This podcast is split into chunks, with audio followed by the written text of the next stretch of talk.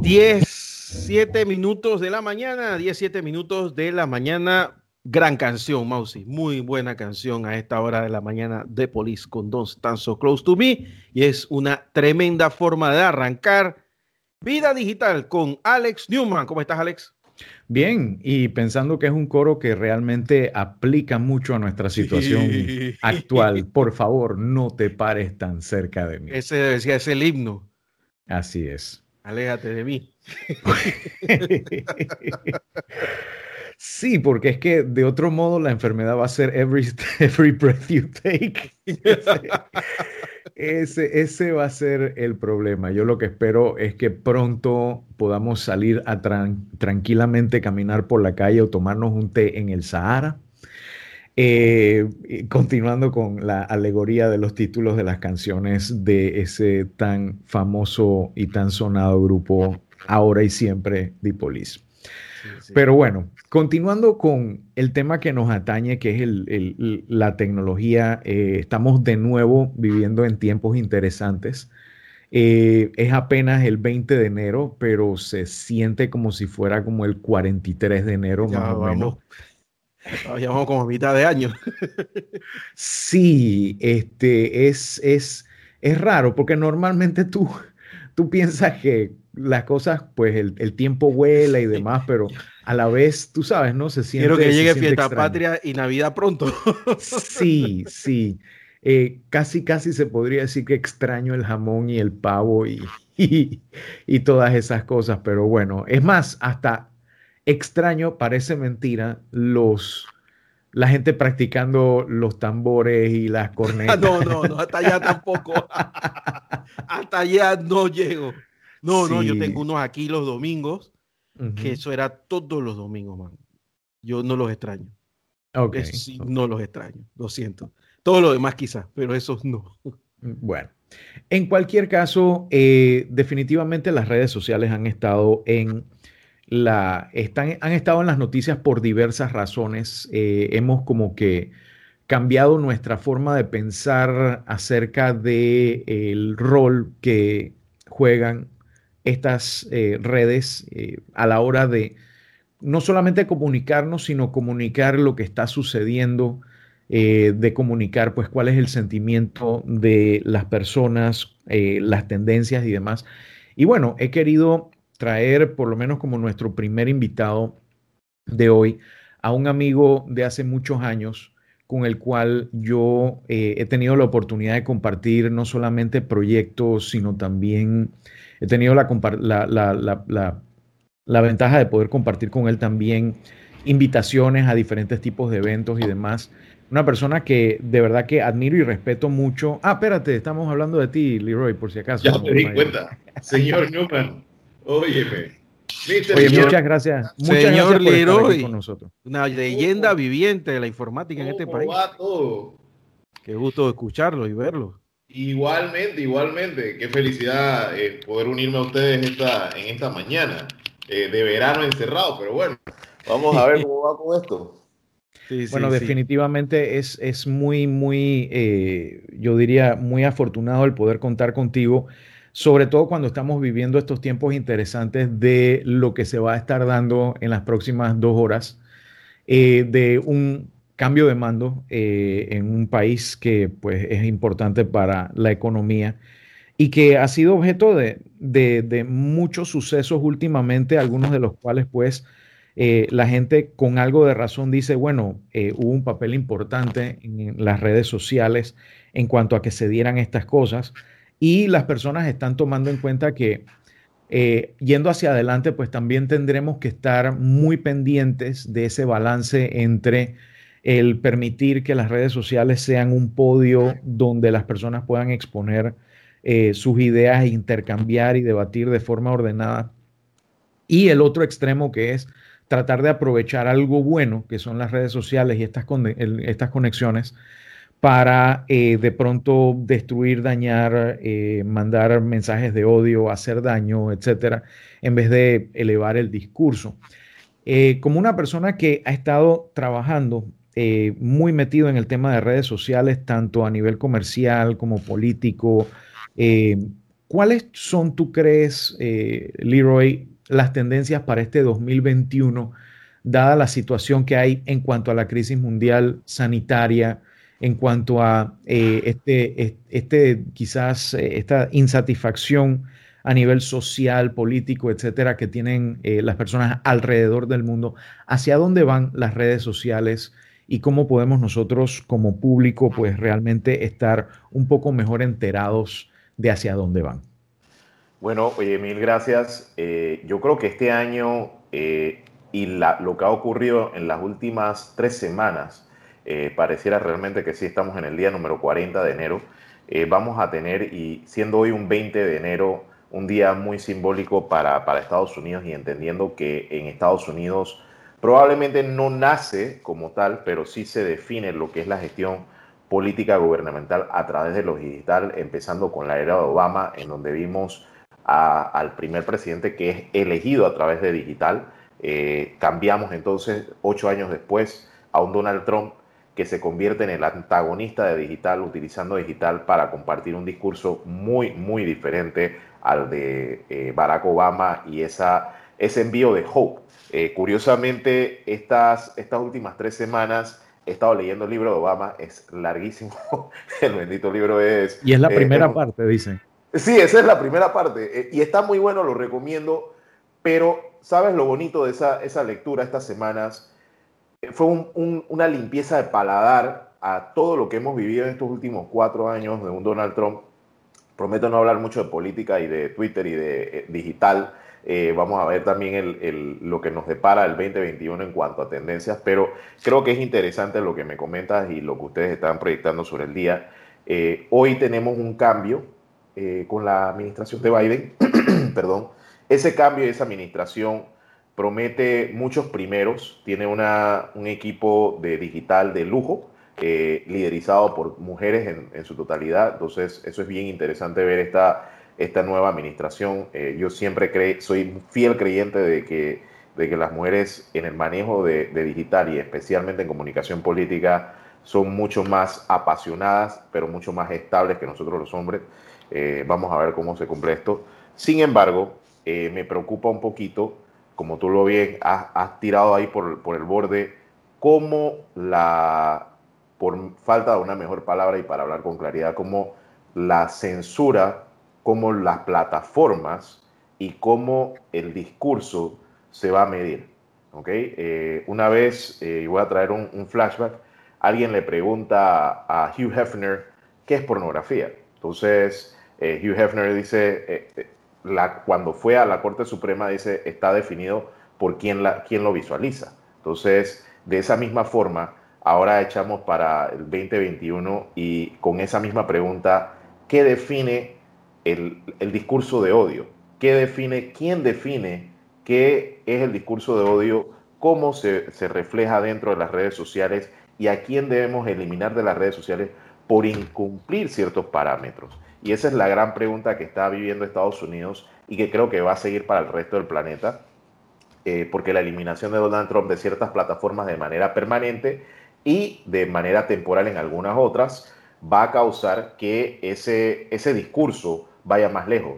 Vemos la, eliminación del hosting de Parler por parte de Amazon eh, y vemos cómo también muchas otras personas y muchos actores de la vida gubernamental y la vida política norteamericana que están un poquito más inclinados al lado conservador, fueron víctimas de pérdida de seguidores, eliminación de cuentas, etc. Entonces, estamos en un momento que eh, creo que este es el, momento que recordaremos como la definición de para dónde vamos y entendiendo, y creo una vez lo comenté hace, hace es más, curiosamente hace como cuatro meses en Vida Digital, eh, sobre la definición de cómo la censura o qué censura dentro del digital. Recordar, a todo el mundo que cada vez que nosotros entramos a alguna plataforma, nosotros firmamos un acuerdo con esta plataforma. El que nos eliminen de dicha plataforma no se convierte en un ataque de nuestra libertad de expresión. Sin embargo, eh, entendiendo de que nosotros somos en esta plataforma el consumidor supuestamente, pero a la misma vez somos eh, el producto, porque muchas de las plataformas y el modelo de comercialización de las plataformas es vender nuestra data para para todas estas empresas que desean impactarnos con publicidad, conocer nuestros, nuestros hábitos y etcétera, es el momento en donde nosotros tenemos que definir qué define libertad de expresión. La define que yo pueda hablar de odio dentro de Twitter o dentro de Facebook y que nadie me castigue, o la define el, el que yo pueda decir lo que me dé la gana dentro de estas plataformas por la definición de, de, la primera enmienda en Estados Unidos de la libertad es que si me lo permites y, y sorry que te interrumpa. No, no, no, total. Eh, yo, yo siento que censura como tal no la hay porque, por ejemplo, yo soy libre de pararme en medio de la calle, si no estoy bloqueando el tráfico, y gritar. Sabes que a mí las personas que son fan del Barça me parece que son mala gente, por decir algo.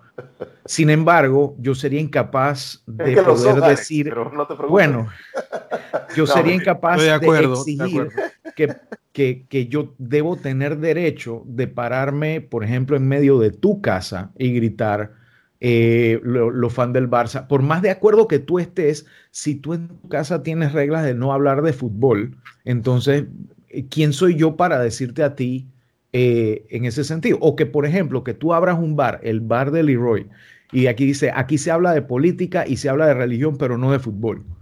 Y yo vengo a, decir, no, lo que pasa es que hubo un, un exdiputado que lo van a declarar beato, pero que era fan del Barça. Ya tú me dices, oye, espérate, dijimos nada de fútbol. Eh, si a mí me echan de tu bar, yo no puedo decir que Ay, es que no tengo, eh, eh, ¿cómo se llama? Libertad de expresión. Yo me puedo parar afuera del bar y decir, todos ustedes son fans del Barça, por decir algo. ¿Me explico? Entonces, por eso es, que yo creo que también tenemos que diferenciar. También mencionaste el tema de, pérdida de, de seguidores. Yo difícilmente pienso que eh, sea una pérdida de seguidores simplemente porque a una plataforma se le ocurrió voy a bajarle los números a esta persona, sino que si tú tienes una persona que es seguida por cuentas falsas y esas, esas cuentas falsas son eliminadas, y aquí ha pasado en Panamá cualquier cantidad de veces con toda clase de redes sociales. Totalmente. Eh, o si esas personas, por ejemplo, tú dices algo que esas personas dicen, tú sabes que eh, ayer Leroy dijo que eh, después de mucha consideración había decidido ser fan del Real Madrid y te deja de seguir 30 mil personas. eso no es que la plataforma a ti te quitó los seguidores es que ya sea por consecuencia de tus acciones o porque las cuentas que te están siguiendo son cuentas falsas, tú perdiste una cantidad de seguidores que no lo eran o los que ya no lo son, los, no lo son por algo. Eh, ¿O me equivoco? no, estás en, Y gracias por ilustrarlo de esa forma. Tú sabes eh, que a veces una de las cosas que, que define lo que mi, trabajo es, eso, ¿no? Eh, no poder generar ese, ese tipo de opiniones, y creo que tú lo has plasmado mejor que yo, y es, en realidad el, génesis de cómo trabajan todas estas plataformas. Que mucha gente me pregunta, oye, pero ¿por qué tal plataforma, que Facebook, Twitter, Instagram, me, eliminaron? Y es lo que tú, eh, lo, que, lo que acabas de comentar. De acuerdo a los términos que tú firmaste para poder entrar a esa casa, entonces, si tú no los cumples, el dueño de la casa tiene el derecho entonces de sacarte de la casa y decir, bueno, no te invito más porque eh, tú no, no cumples las reglas cada vez que entras. Entonces... y si eh, me permites, yo creo que sí puede haber un debate, por ejemplo, que yo diga, en mi casa no se habla del Barça, pero de pronto tú llegas con un suéter que tiene los colores del Barça y yo te dejo pasar y el otro porque dijo, oye, el otro día me fui a Barcelona, yo te, le dije, te vas de mi casa. Y alguien puede decir, oye, espérate, disculpa, pero no me está quedando claro que tampoco podemos hablar del Barça en esta casa. Así que por favor, o me aclaras tus términos de y condiciones, o yo tengo que decir, tú no estás siguiendo tus propios términos y condiciones. No sé si me explico.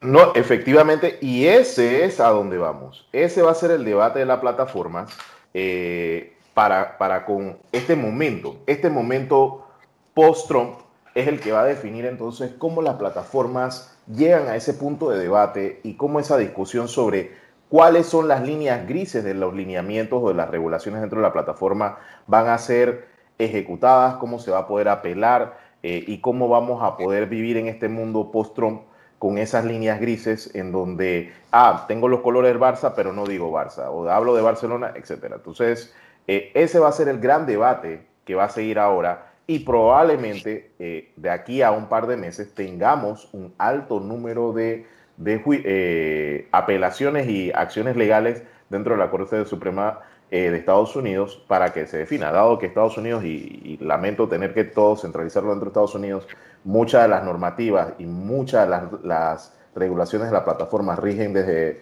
eh, en el circuito de Nueva York, que es probablemente el circuito eh, digital más importante en cuanto a lo legal y a través por donde se enrutan todas las acciones legales, todas estas plataformas van a haber acciones legales a partir de los próximos meses. Probablemente vayamos a ver algunas que vayan a ser declinadas, pero sí, las plataformas deben definir este proceso de apelación, que creo que es lo más importante y una de las cosas más grises dentro de las plataformas eh, sobre cómo recuperar o cómo apelar la eliminación de una cuenta por quebrantar o estar en el borde de uno de los lineamientos.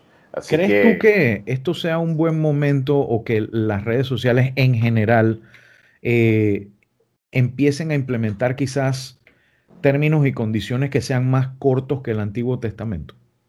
Es que es una de las cosas que deberían, ya, ya se debió haber cambiado ese, estos lineamientos de, tamaño Antiguo Testamento para reglas más simples, y creo que lo acabamos de vivir ahorita con, el tema de WhatsApp, eh, y todos los usuarios van a poco a poco van a estar exigiendo. El problema es que lastimosamente las plataformas no solo viven para, para Estados Unidos, no solo viven para eh, un, solo, un solo país y una sola norma. Entonces, en la medida que haya que sumar los lineamientos de Unión Europea, sumados a los de Brasil, sumados a los de Argentina, eh, estas, estas normas legales se vuelven mucho más largas eh, eh, e interminables. Pero vivimos un estado legal, vivimos un estado de litigio y esto, ese, ese detalle sobre las reglas no creo que lo vamos a ver simplificado pronto. Va a ser un tema que va a tener que llegar a alguna acción legal para que entonces puedan ser redefinidas nuevamente. No sé si Guillermo tendrá alguna interrogante, pero yo creo que es un tema que da para bastante definitivamente. Eh, aquí podríamos estar sentados nada más en esa parte por tiempo. Bueno, es que en la Asamblea Nacional se ha hablado ya del tema, de la regulación y de todo lo demás, pero lo más preocupante es que ya lo escuché de gente como Ocasio Cortés, ¿no? Correcto, sí, y, es más, lo curioso es que haya sido de Ocasio Cortés eh, del otro lado también, ¿no? Eh, que es del otro lado del espectro eh, político que, los republicanos, y entonces que ella ya esté conversando sobre eso define de que hay una preocupación por parte de, también los liberales sobre los lineamientos dentro de la plataforma. Entonces esto, esto va, probablemente vaya a tener que convertirse en ley para que entonces vaya a litigio a la Corte Suprema y por fin tengamos reglas claras del juego. Bueno, de verdad que agradezco muchísimo el, tiempo que nos no se esconda, don Leroy. Bueno, sí, escóndase del virus, pero no se esconda de nosotros. No, no, no, siempre es un placer conversar con ustedes. Eh, la verdad que sí, eh, se nos quedó corto el tiempo, pero, pero sí, eh, esperamos que este año en, en, lo digital podamos seguir creciendo. Creo que es el espacio donde mucha... Iba a hablarte de empresas, hice una lista enorme, acá tengo un un panel sobre un millón de conversaciones sobre digital. Eh, pero bueno, lo más importante es que me siento muy contento de que Panamá ha crecido en todas las plataformas digitales de una forma extraordinaria durante el 2020. 2021 no va a ser la excepción y para quienes nos escuchan, especialmente para eh, los empresarios o los emprendedores que están, están sintonizando, eh, les prometo que este año va a ser un año mucho mejor que el anterior porque ya tenemos un detalle el ser humano se adapta poco a poco y una vez que conoce las condiciones del juego, eh, ya sabe, poco a poco aprende a dominarlo, no, no, ni siquiera adaptarse, dominarlo. ¿A qué me refiero? A que este año sabemos que COVID va a estar con nosotros lastimosamente un año más. Eh, eso, eso ya es, probablemente nosotros tres no vayamos a ver la inyección eh, de la vacuna hasta noviembre o diciembre, así que todos nos vamos a tener que seguir protegiendo. ¿Y esto qué nos define? Que en digital ya estamos preparados los emprendedores ya entienden que, pueden que deben seguir adelante con sus acciones digitales. Eh, vamos a ver a muchas empresas saliendo ya por casi por completo del ATL o la publicidad convencional eh, y algunos se van a quedar en el borde, eh, pero vamos a ver una migración mucho más alta. Estoy viendo de, mediados del año pasado a este año un movimiento a 50, de, de 50% hasta 70% y 80%. ¿Esto qué quiere decir? que el espacio digital va a crecer mucho más eh, y que todos los emprendedores que me están escuchando tienen que aprovechar entonces la ciencia, la educación, es más, sintonizar un poquito más y es más, yo creo que vamos a tener que hacer un programa con Alex en vida digital, nada más sobre, sobre el entorno de redes sociales y las ventajas que los emprendedores pueden tomar ventaja para este 2021, que creo que eso es una conversación súper importante que tenemos que tener. Definitivamente. Eh, y es más, entre más rápido lo hacemos, podemos aprovechar a los chicos. Excelente. Vamos a ver si programamos eso con, con Candy para ver si hacemos algo la semana que viene y tenemos un tema muy interesante eh, que vale la pena discutir y que sobre todo empezando este nuevo año, eh, muchas empresas nuevas están empezando, muchos nuevos emprendimientos, la, ley de sociedades de emprendimiento se está empezando a, aplicar y demás. Yo creo que es, es, es, es muy buen momento para todo eso. Y, y espero poder brindarle todo ese, todo ese, ese conocimiento y esa, esa iniciativa a las personas que están en este momento empezando su negocio. Creo que ya nos toca un momento para una pausa comercial con, Guillermo y regresamos más adelante con otro invitado más. Y, Vamos a la eh, pausa, Mausi, rápido y regresamos con Vida Digital con Alex Newman aquí en la mañana en Compo Radio en Pues muchísimas gracias.